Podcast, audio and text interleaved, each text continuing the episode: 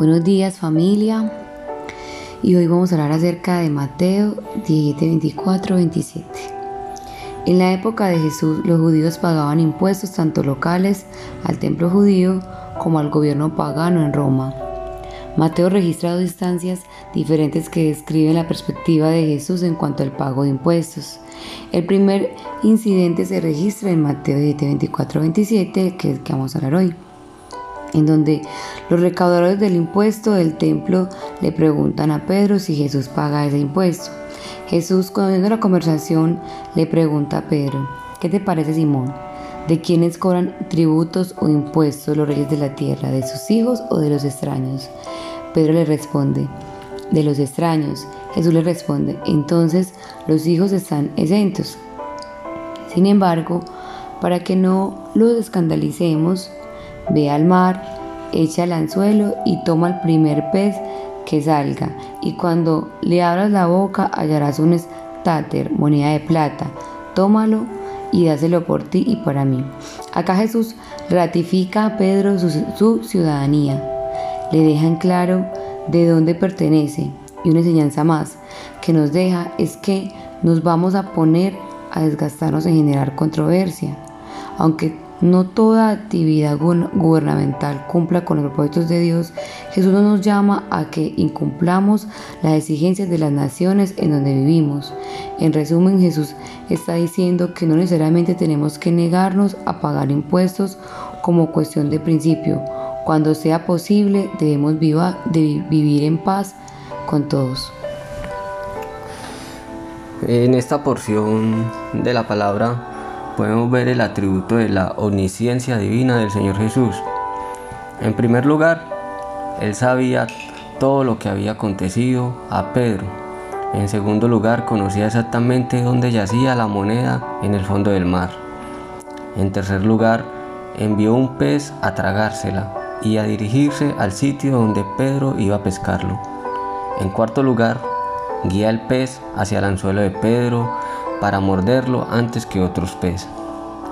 Esta es la única vez que se usa un anzuelo para pescar en el Nuevo Testamento, dado que las demás pescas se hicieron siempre con red.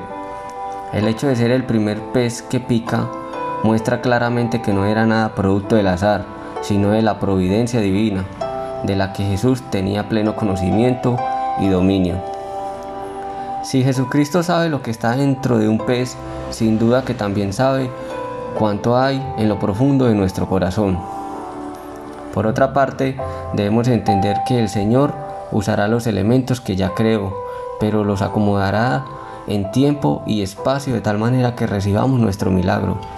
Las probabilidades pudieran ser astronómicamente pequeñas, pero ese es precisamente el milagro, que lo que necesitamos llegue a nuestras manos en tiempo y forma exacta.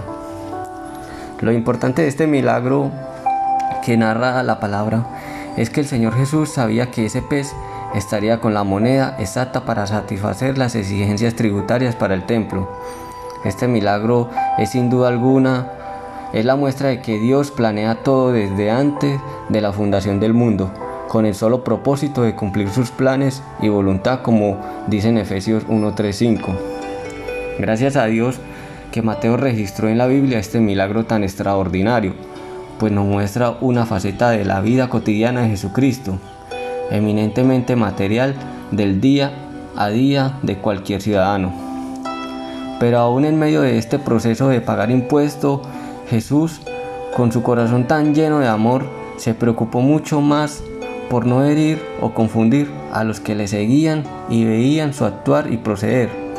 Jesucristo amó más a su prójimo que, a sus, que sus propios derechos divinos y humanos pues sabía que el mostrarle sus derechos como hijo de Dios no valía el corazón herido o confundido de alguno de sus seguidores.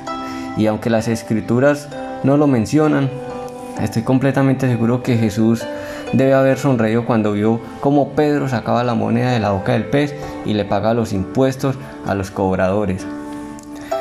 Recuerda que el Señor Jesús entiende perfectamente todos nuestros compromisos financieros y más los que muchas veces aún no tenemos con qué pagar, porque Él mismo los tuvo también.